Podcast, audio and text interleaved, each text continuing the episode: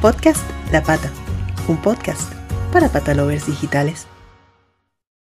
Bienvenidos patalovers a otro episodio del podcast La Pata. Hoy nos acompaña nuestra compañera, eh, la veterinaria Almudenarias, como siempre, para hablar de temas súper interesantes en torno a la nutrición animal. En este caso vamos a explicar y hablar acerca de cómo alimentar correctamente a tu gato, para todas las, las carencitas y los carencitos por allí. ¿Cómo estás, Almu? Hola, muy bien. Aquí andamos.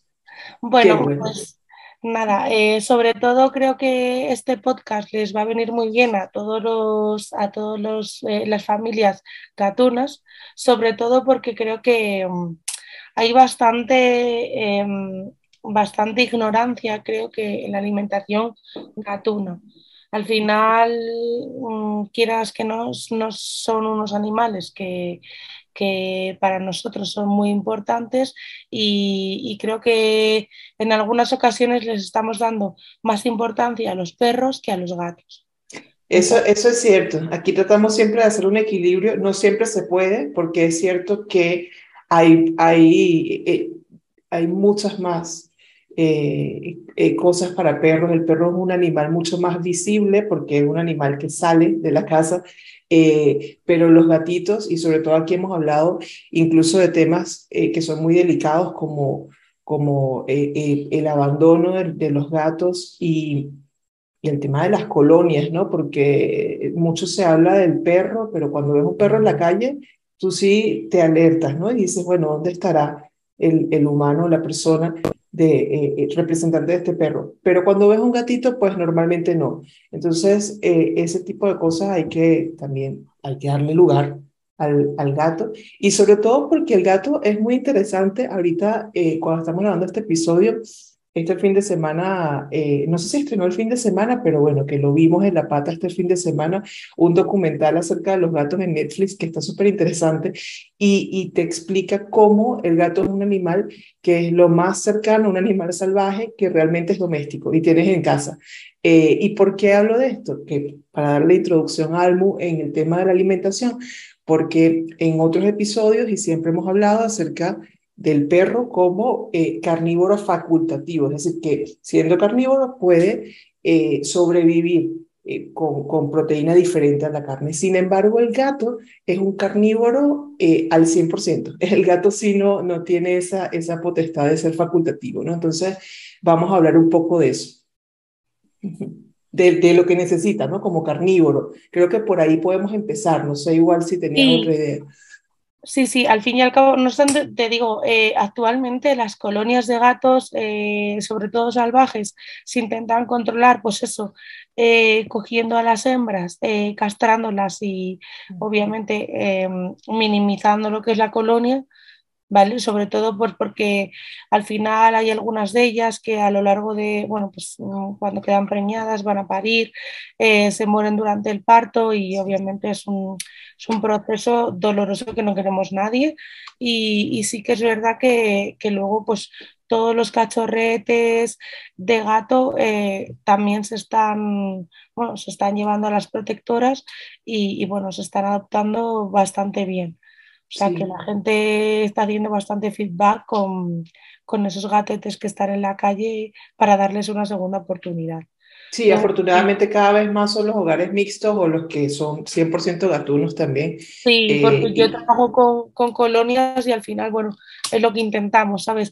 Hay ciertas colonias que no las tocamos porque eh, hacemos un proceso de llevarles comida y todo eso y, bueno, pues al final, eh, quieras que no, son un poco más desconfiados que los perros, cuesta un poquito más pues porque son más ágiles, entonces eh, se buscan otras opciones para darles una calidad de vida, obviamente que no les falte alimentación y, y, controlar un poco lo que es la, la pues el número de, de colonias y... Sí, la reproducción. sí.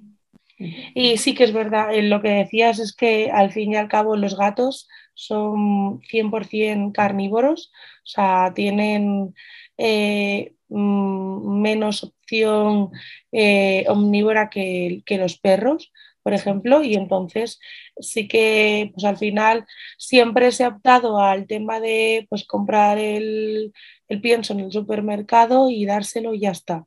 Pero bueno, al final para mejorar, igual que para mejorar la calidad alimentaria de nuestras mascotas eh, perrunas, pues también es saludable y es bueno, pues eso, eh, a la hora de, mejorar la calidad de, nuestros gatos. Claro. Em, querría empezar sobre todo eh, haciendo distinción de las razas. Em, bueno, ahora mismo hay varias razas que están, eh, bueno, pues que tienen eh, mayor popularidad, que son, pues, por ejemplo, los Meikun, los gatos esfinge. Em, todos estos gatos tienen que llevar una cierta alimentación, em, bueno, especial o, o diferente a los gatos comunes, ¿vale? O sea, tienen sobre todo que tener una alimentación más proteica, o sea, más carnívora, más, con más proteína. Y, sí que es verdad que reducir un poquito la ingesta de, cereal, de, gluten. Por eso hay piensos específicos para Meikum y para, y para gatos esfinge. Mm. ¿Vale? Sobre todo, pues eso, para luego no tener ningún problema, porque al final eh, ellos tienen unas especificaciones. Entonces creo que las personas que de cara a que quieran adquirir uno de estos animales, bueno, de estas razas, em, deberían de informarse bastante bien en, la alimentación. Sí, igual allí me parece que, los criadores también son responsables de, transmitir esta información porque al menos por el lado del Meiku entendemos que, eh, eh, que actualmente solamente puedes adquirir un, gato de esta raza a través de criadores certificados y luego ellos eh, siempre incluyen dentro del contrato eh, pues que, que, el animal sea o esterilizado por ellos o por, el, o por, el, por la persona que, que lo vaya a tener eh, en un lapso estimado. Eso para que no para que de alguna forma no se desvirtúen tanto los cuidados de la raza ni, ni, ni, su salud, ¿no? Ni nada de esto. No sé con el tema de los fines. Bueno, la verdad es que mm, en el tema de, mm, eso de contrato mm, de castración, eso no, no está muy actualizado. Sí que es verdad que actualmente, pues eso, em, una familia si quiere tener, pues imagínate, si quiere que tener un criadero en casa o, quiere tener cierto, un cierto número de, animales en su casa, tendría que, em, que, tener un núcleo zoológico y bueno, pues si quieres vender em, cachorros tanto de perro como de gato como eh, huevos, eh, etc ahora tiene que ser bajo, bajo mm, número, bueno, pues ah, bajo un código zoológico que tengas en casa y un número de afijo que te den tanto de perro como de gato, en el caso de, criadores.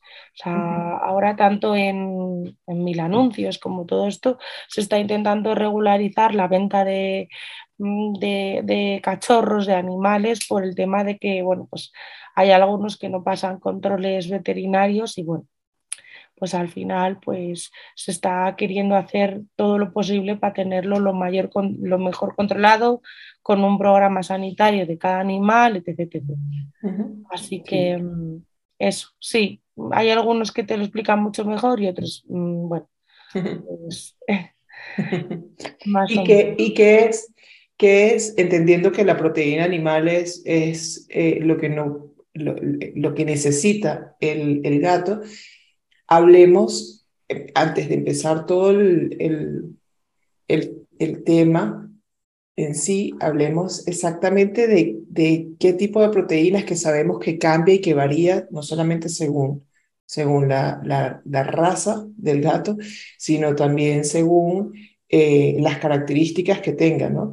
Eh, la edad también, pero algo que sea transversal a todos los, los gatos, por ejemplo, hablar de proteína animal, pero decir que es proteína animal de, a ver, de, carnes rojas, de pescado, o eh, sencillamente se puede hacer una mezcla, o existe una proteína que sea mejor que otra. No, al final lo que hay que hacer es tener un equilibrio. O sea, em, las carnes, por ejemplo, eh, los pescados, eh, siempre es recomendable aplicarlos dos veces por semana.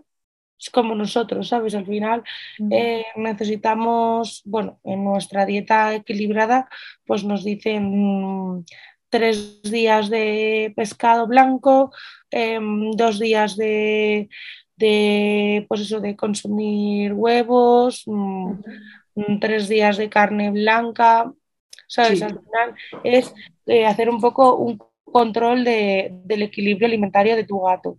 Por eso sobre todo lo que hay que, bueno, lo que es necesario, sobre todo es saber la edad del gatín, saber la raza, saber, eh, pues eso, el, la actividad física que, que, hace durante el día y, bueno, y sobre todo hacerle un plan nutricional. Vale.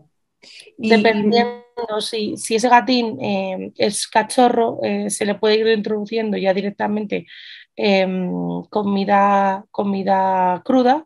Y si ya lleva años comiendo, pues eso, pienso y tal, yo sí que mm, recomendaría pues eh, un poco, bueno, sobre todo, lo primero unos meses de probióticos porque vienen muy bien para a la hora de hacerles ese cambio nutricional alimentario, pues viene muy bien para controlar esa microbiota, ¿sabes? Y que no tenga unas pérdidas de diarreas, que al final, bueno, pues quieras que no, mm, pues eliminan, eliminan, tienen pérdidas los gatitos y se deshidratan y no es lo que queremos.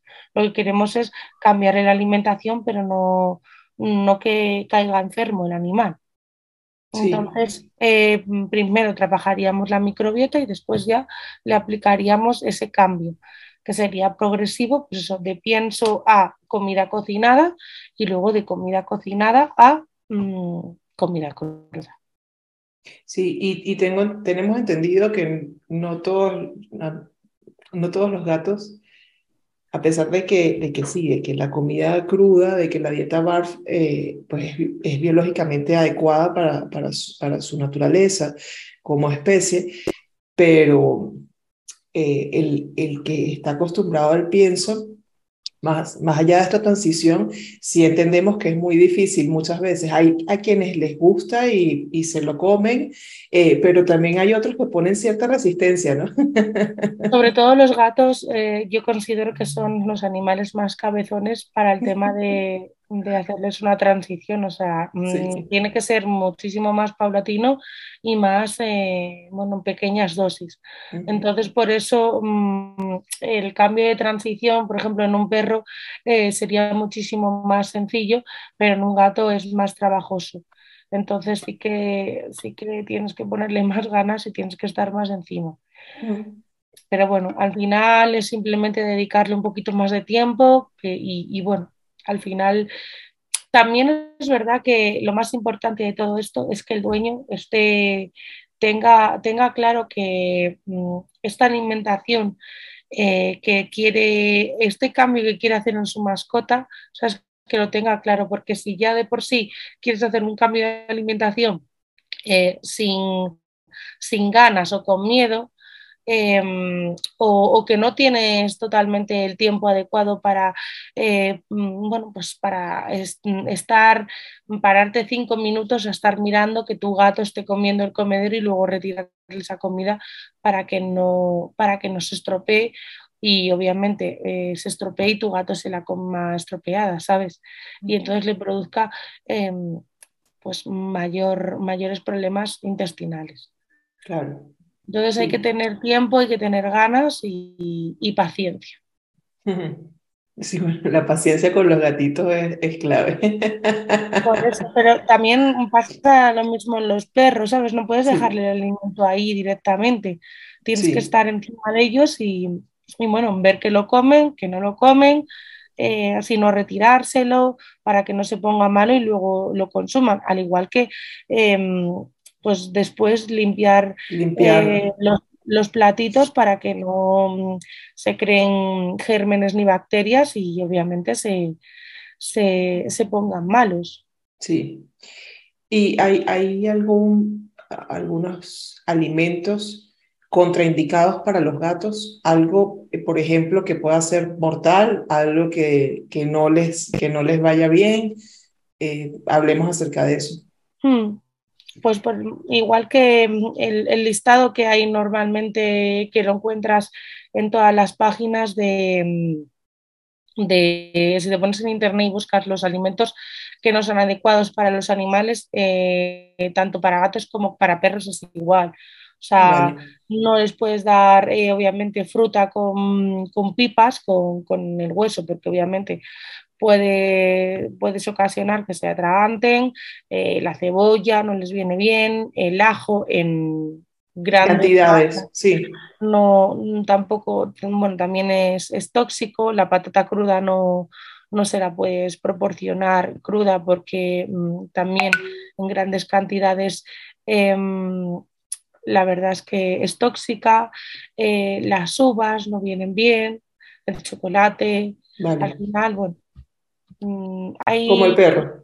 Sí, hay ciertos alimentos que, son tanto para gato como para perro. Pero mm, en cuanto a, las proteínas, eh, bueno, pues sobre todo, pues al empezar siempre es bueno pues empezar con proteínas un poco más em, blandas, en el sentido de pollo, pavo, eh, merluza cocida, bueno, pues mm, pescados blancos, ¿sabes? Em, y luego, pues, por ejemplo, eh, verduras que ayuden al equilibrio de la, del intestino, como son calabaza, como son la zanahoria. Entonces, esto, además de ayudar a alimentar a tu gato, lo que va a hacer es eh, ayudar a esa transición intestinal. Claro, en el caso de hacer la, la transición a barf o a, comida cruda. Y, luego en el caso de la barf, em, bueno, pues eh, hay dos opciones. O dárselo de manera que, mm, que, tú le puedas, bueno, que él la coma, como por ejemplo picárselo todo, o em, administrárselo administrárselo simplemente en forma de, bueno, pues con huesos y tal, para que él eh, tenga masticación. Em, mucha gente tiene miedo a, que su gato sea atragante o su perro sea atragante.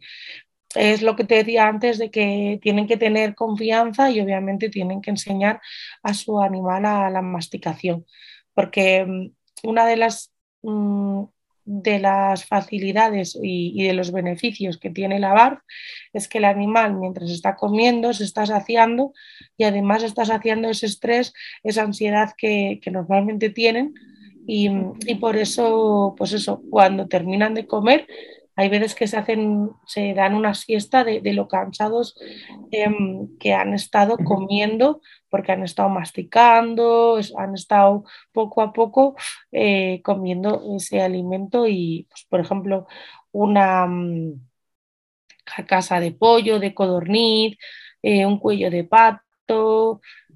Entonces, eso al final ellos poco a poco lo han ido masticando y comiendo. Claro. Y en cuanto a las tomas, eh, ¿cómo se recomienda dividir las tomas o la, ingesta diaria de los gatos? Pues eso es dependiendo del animal, dependiendo de la actividad y luego dependiendo de lo que tú le hayas acostumbrado. Hay muchos gatitos que normalmente están acostumbrados a tener comida al libitum, o sea, tú le llenas hasta arriba el cuenco y entonces él se va administrando. Obviamente con la comida cocinada, con la comida cruda, eso no lo puedes hacer. No. Mm, claro, al final el, gato em, está, está, acostumbrado a una cosa, pero no puedes eh, ponérselo porque se va a estropear la comida y luego va a tener problemas. Bueno, mm, va a tener diarreas, etc. Entonces, eh, sí que es verdad que tienes que empezar poco a poco se pueden perfectamente dar eh, una comida por la mañana y una comida por la noche al desayuno y a la noche. Vale. Si normalmente está acostumbrado, eh, pues al principio igual empezar tres o cuatro veces, como cuando el animal es cachorro, ¿sabes? Para ir aplicándole esa comida a poquitos. Pero mm, lo más recomendable es eh, dos, dos comidas al día. Pero tanto mm, en adultos como en senior, porque al final pues le vas dando toda la alimentación que necesita, que requiere tu animal a lo largo del día en dos tomas y entonces em, la función del estómago, la función intestinal, eh, pues no se queda paralizada y solo trabaja una vez. Trabaja dos veces y en menos cantidad. Claro, sí, lo que siempre recomendamos. Eh, en, cuanto al, a los que comen pienso, que son, que son bastantes, mm. eh, igual que, que, como hicimos con el tema de los perros, ¿no? Es hablar un poquito de la lectura de las etiquetas, de, de entender eh, si, si, hay piensos de calidad en el mercado, cuáles son, eh, pero no cuáles son por nombre, sino cuáles son por, por eso, por entender eh, qué, qué ingredientes son los que tiene que tener y qué ingredientes no debería tener. Claro, al final em, al final todos los piensos son iguales. Lo que tú tienes que mirar a ver es la proteína que tiene. Normalmente los piensos del supermercado suelen tener siempre el concepto de harina de trigo o harina de maíz eh, al principio. Y luego ya pues te ponen algo de pollo o algo de mm, cordero, no te ponen nunca el porcentaje y mm, derivados. Mm, esos piensos eh, nutricionalmente no tienen nada. Entonces no tiene nada de fundamento para, para que ese animal tenga, tenga una calidad. Entonces, lo que yo siempre le digo a la gente es que intente comprar el pienso, que hay de muchas, hay, hay, hay un abanico enorme de precios. Em, bueno, pues eso, eh, de calidad-precio que están bastante bien y que no son caros. Obviamente no te voy a decir, un pienso de supermercado igual te cuesta dos euros y un pienso en una tienda especializada te cuesta cuatro. Pero mm, ahí está el, kit de em, lo, que quieras, eh, lo que quieras mejorar la calidad de vida de tu mascota. Sí. Que no quiere decir que lo quieras menos o más, simplemente que, bueno, es como todo. Igual que nosotros ahora, em, sobre todo, intentamos eh, pues em, economizar en otras cosas y hacer más hincapié en la alimentación. Tener una alimentación con menor trazabilidad y, sobre todo que sea más natural. Pues de la misma manera, em, pues igual hay que pagar un poquito más para tener una calidad de pienso para nuestras mascotas. Entonces, eh, nada, hay un montón de marcas eh, que mm, recomendaría en el sentido de que calidad-precio está muy bien, pero sobre todo que, se, que, se, que miren el tema de, la proteína. Siempre tiene que venir al principio, el primer concepto que tiene que venir en ingredientes es em, la, proteína que tiene. Te pueden poner proteína, mm, proteína de natural o proteína deshidratada. Mm, igual, igual, a partir de 20-30% o, o no hay allí una proporción Bueno, a partir del 35% de proteína estaría bien. Mm. A partir del 35% de proteína estaría, estaría bien. Ya podría ser algo, algo nutricional, porque al final es que si no, mm, le estás metiendo harina de trigo y y no, no, le está dando, no le está dando nada de valor nutricional, sí. No, al final lo que le está dando es pues carbohidratos y ya está. Sí, y mencionaste que, que habían eh, algunas marcas que recomendarías de pienso, a lo mejor podemos mencionar unas tres o cuatro marcas de pienso que, para gatos que, que si pudieses recomendar como especialista. Sí, pues mira, por ejemplo, eh, las marcas que así que me gustan, calidad-precio, son, eh, está la de Ouna, que va muy bien y la verdad es que tiene bastantes sabores. Eh, yo sobre todo recomiendo a la gente que al principio, hasta que encuentres el pienso que le gusta a tu mascota, que no compren piensos enormes, porque luego imagínate que no le gustan. Se puede quedar con ella y bueno, que no pasa nada, siempre están las protectoras para llevar el pienso y para dejárselo ahí, pero bueno, al final es dinero y, bueno, estando como están ahora mismo las cosas, pues, pues eh, es mejor ir pues a piensos que tengan, si tienen muestras, muestras en el sentido de que puedas estar como dos, tres días dando alimentación a tu animal. Con un saquito de 100 gramos no haces nada. Pues un kilo, tres kilos de esos, saquitos de esos que puedas comprarle para que, mm, para que el gato pueda estar pues unos días comiendo y tú veas pues eso si le viene bien, si le viene mal, si tiene diarreas, si tiene la caca muy dura. Quiero sobre todo que mirar, obviamente, que el, que el gatito tenga, tenga apetito y luego sobre todo que, mm, las cacas. Es que las cacas es el libro de, cómo le está viniendo bien o mal ese pienso. ¿Es un poco asqueroso? Sí, pero bueno, la verdad es que, es, lo que es lo que nos identifica si le está sentando bien o mal. Sí, igual en nosotros los humanos, es así de simple. Sí. Luego también está mm, el, pienso de, mm, de, Gosby, que también está muy bien. Em, más piensos así de gatetes. Ah, em, tendríamos el de. Mm, ay, espérate, que se me ha ido. Mm, Divac Sense. Divac Sense tiene una gama de, piensos de gatos que está espectacular. Em, bueno, voy diciendo más o menos desde la calidad mm, precio bajo hasta más, bueno, más costoso, ¿vale? Tienes True Instinct también, Em, y luego también, bueno, también estaría Terracanis, que Terracanis es, eh, bueno, sobre todo de latitas y todo eso, pero son muy apetitosas y a los, a los gatitos les encantan. Las latas de Gosby también les tienen muchísima, muchísima variabilidad de, ingredientes y de recetas y, también les, les alucina. Y luego, ¿qué más de piensos? Em, más o menos que yo sepa así, es que hay más en el mercado, ¿eh? pero bueno, tendríamos que ponernos a hablar eh, de unos cuantos y entonces mm, simplemente sería valorar un poquito el valor nutricional y ya está. Sí. Pero, pero sí.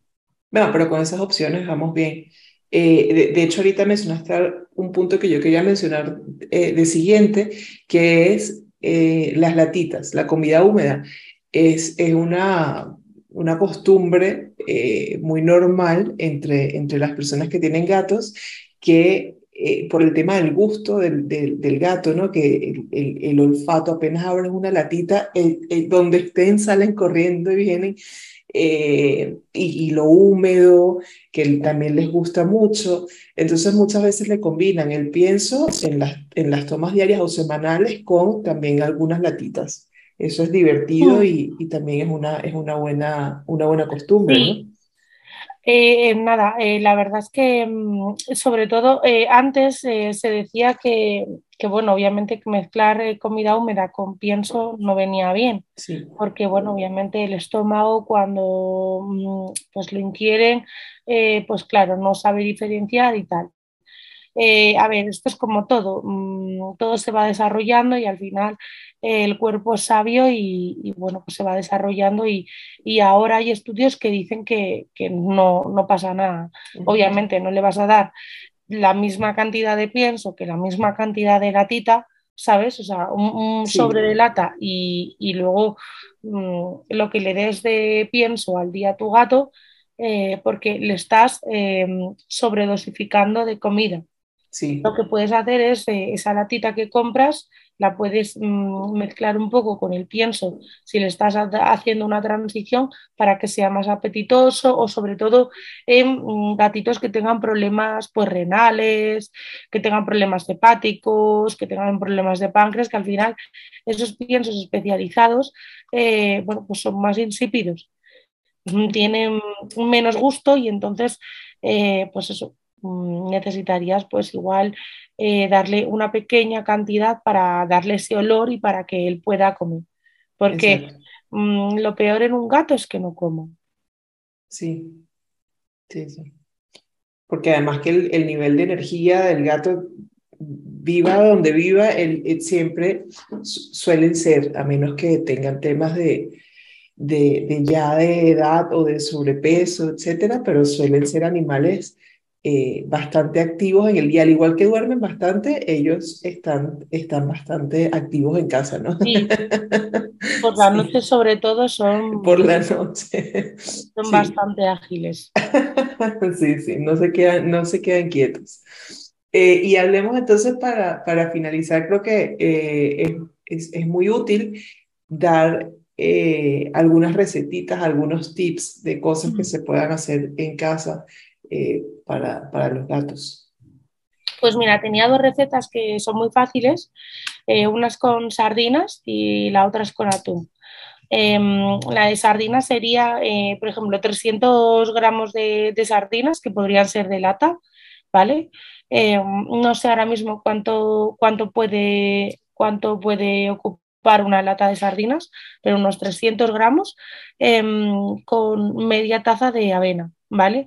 Da igual que la avena esté en copos, eh, la trituras primero un poco en un, en un triturador de alimentos y luego ya lo mezclas con las sardinas y con ese mismo aceite y con la avena lo que haces es que lo puedes meter en los, en los moldes estos. Yo me compré estos moldes en AliExpress, pero bueno, los tienes en los chinos como también en Amazon y en tiendas especializadas yo creo que también los venden. Entonces, nada, los va rellenando y bueno, yo por ejemplo los hago en el air fryer. Entonces, ahí nada, se hacen en un momento y la verdad es que no necesitas mm, eh, bueno, pues, eh, sí, es un horno más rápido. Claro, por eso. Al final coges, lo conectas y lo pones en un rato y, bueno, pues luego lo metes, sobre todo yo lo que hago es que los meto en un bote de cristal porque se conserva mucho mejor y, nada, y se los voy, lo voy partiendo y se lo voy dando y la verdad es que el olor de las sardinas no sé qué tiene, pero les encanta. Sí, de las sardinas, de, bueno, el de el, eh, el Titi, que es el, el, de esta casa, uno de los dos CEOs, que él es el, el de Laura, y él es con las gambas. Cuando ella, cuando ella eh, saca las gambas, se, vuelve loco y empieza, wow, wow, wow. Sí, sí. sí le gustan mucho esos olores de pescado marisco. Ajá, y, sigue entonces. El siguiente, nada, el siguiente sería eh, un huevo, un huevo con unas latas de atún, mm, perfectamente una, dos latas, le puedes poner una pizquina de espirulina, de espirulina. Yo también hay veces que lo que hago es que les pongo em, las algas marinas para, para, mm, para el sarro de la boca, ¿vale? Y entonces, quieras que no, en, una, en, un, en un snack le estoy ayudando a, que, a que se limpie de bacterias y, obviamente de sarro, ayude a limpiar toda la, dentición, ¿vale? Que es muy importante. Cuidar mm. sobre todo la, dentición de nuestra mascota, tanto en perros como en gatos. Y, nada, luego coges, eh, lo bates todo bien, lo procesas bien y lo metes en, los moldes. Y también lo mismo, lo, meto sobre todo en, el air fryer y, y si no, en el horno y, nada, te quedan como unos bizcochitos em, y, la verdad es que son bastante esponjocitos y, nada, se los vas dando y les encanta. Y ese que mencionaste que me, me, llama la atención y creo que lo estábamos dejando por fuera, pero y en cuanto a los gatos, ¿cuáles serían eh, unas recomendaciones para, para precisamente la salud bucal para evitar que tengan la higiene dental y evitar que tengan problemas que sabemos que existen muchos problemas que pueden haber, que luego hay despieces y muchas cosas, ¿no? Hombre, pues sobre todo lo primero es eh, eso, eh, buscar Em, buscar eh, las algas, por ejemplo, eh, lo que hacen es que tú se las vas administrando diariamente en la comida a tu animal o en snacks o lo que sea, y entonces mm, mediante el torrente sanguíneo lo que ayuda es que em, no, bueno, pues eso, eh, la eliminación de ese sarro que se vuelve como si estaba durillo, se vuelve como una pasta y tú con un cepillo mm, un mes o un mes y medio más tarde puedes eh, ayudar a eliminárselo y, luego sobre todo pues la eliminación de las bacterias y todo de la placa dental que al final es lo que, lo que tú quieres eh, limpiar y eliminar. Nosotros al final nos limpiamos los dientes mm, entre tres o cuatro veces al día y bueno, pues eso quieras que no se nota. Y bueno, pues siempre hay pues los... Mm, los dentífricos eh, comerciales en los cuales tú puedes coger y, le puedes aplicar y con un cepillo que tengas, eh, bueno, un cepillo que tengas de, mm, comercial de, gatetes o de perretes, que es el mismo, simplemente que por un lado lo tienes con cerdas más grandes y por el otro lado con cerdas más pequeñas, y si no, con un cepillo que tengas, eh, bueno, que compres en el supermercado te vale también. Que, tenga, que sea sobre todo de grado medio para no dañar las encías y sobre todo acostumbrarle a ir dándole. Sí. Hacerle una limpieza semanal con un cepillo y ya está. Gustarle no le va a gustar, pero bueno, sobre todo ayudas a que de cara al futuro no tengas que, pasar por muchas limpiezas em, dentales y sobre todo pues eliminación de piezas que, que, se hayan estropeado que no valgan para nada. Sí, bueno, importante esos consejos como todos los que, los que has dado hoy. Eh, yo creo que que ha quedado en, en, líneas generales, porque evidentemente es un tema muy amplio y como bien dijiste al principio, pues también depende mucho de la raza, de la edad del animal, como todo, eh, no, no hay generalizaciones en este mundo, eh, pero nos ha quedado bastante claro no solamente eh, cuál debería ser la alimentación o basada en qué de, de los gatos como carnívoros, sino también pues opciones de, pienso que hay en el mercado, que dijiste varias que, que pueden servir, también cómo hacer la transición de, del pienso a, a, la comida cruda, al barf, pasando por la comida cocinada. Y bueno, finalmente esas dos recetas maravillosas que yo creo que todos van a, a hacer uso de ellas, ¿no? Porque siempre, sobre todo cuando, cuando tienes gatitos en casa, eh, siempre buscas como como sorprenderlos y como hacer cosas divertidas también con y para ellos, ¿no? Mm. Sobre todo lo que sí que recomiendo es que de cara a que si alguna persona eh, tiene intención o, quiere eh, hacer un cambio eh, drástico en el sentido de pues alimentación a comida cocinada o comida bar, porque al final en, en las especificaciones de los piensos te dicen más o menos lo que, dependiendo del peso de tu mascota o de la edad de tu mascota, la cantidad que tú deberías eh, darle. Em, que, ahora mismo hay muchísima información en Internet, pero que sobre todo eh, busquen especialistas, que, que, hablen con su veterinario, porque em, bueno, pues al final cada uno está especializado en una cosa y, si te pones a leer en internet, igual luego mm, te puedes llevar, mm, bueno, pues malas, mm, un, disgusto por, por, haberle dado una alimentación eh, o, haber, o haberte excedido en, en darle suplementaciones y, y, luego las analíticas o tu gato puede tener problemas. Sí. Entonces, antes de tener esos problemas, pues eso, simplemente con una consulta o o, preguntando un poco mm, o pidiendo una dieta, em, puedes cambiar que no tengas esos disgustos después.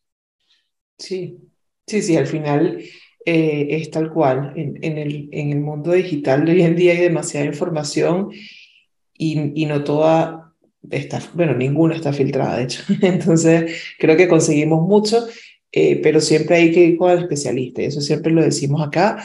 Eh, en el caso de, ustedes, los veterinarios, eh, pues son los que tienen que, que, dar las directrices en torno a la alimentación del animal, eh, los suplementos que lo mencionaste ahorita, eso también, como hay tanta oferta y cada vez hay más, quizás se, se exceden por, eso, por esos lados y, y, y no está bien para, para el animal. O si no, eh, al principio para probar o para, mm, para, bueno, pues tener más o menos un primer contacto. Eh, hay muchas empresas ahora mismo en el mercado que tienen alimentación tanto cocinada como cruda, eh, con una dieta especializada que la ha hecho un veterinario para, bueno, pues para probar un poco y si mm, ves que va bien o te sientes confiado, pues ya em, adquieres eso, una tutoría o algo con un especialista y luego ya lo puedes ir haciendo tú. Sí, sí, sí. Sí, siempre es lo mejor. Y también eso, eh, ofrecemos hoy en día muchas asesorías y mucho, y mucho de este servicio especializado para que no estés cometiendo errores que tienen que ver con la salud de tu animal, eso es lo más delicado. Mm. Bueno, ha sido un placer como siempre. Eh, esperamos que todos los, las carencitas y los carencitos, los michianos, patalovers, hayan disfrutado de este episodio. Eh, prometemos hacer más episodios de gatitos, de gatetes, porque al final, pues también son adorables y son, y son nuestros eh, animalitos domésticos. Entran dentro de la comunidad como todos. Sí, sí, sí, así es. Bueno, muchísimas gracias. Gracias, gracias a ti, gracias Patalovers. Nos vemos en otro episodio. Chao. Podcast La Pata, un podcast para patalovers digitales.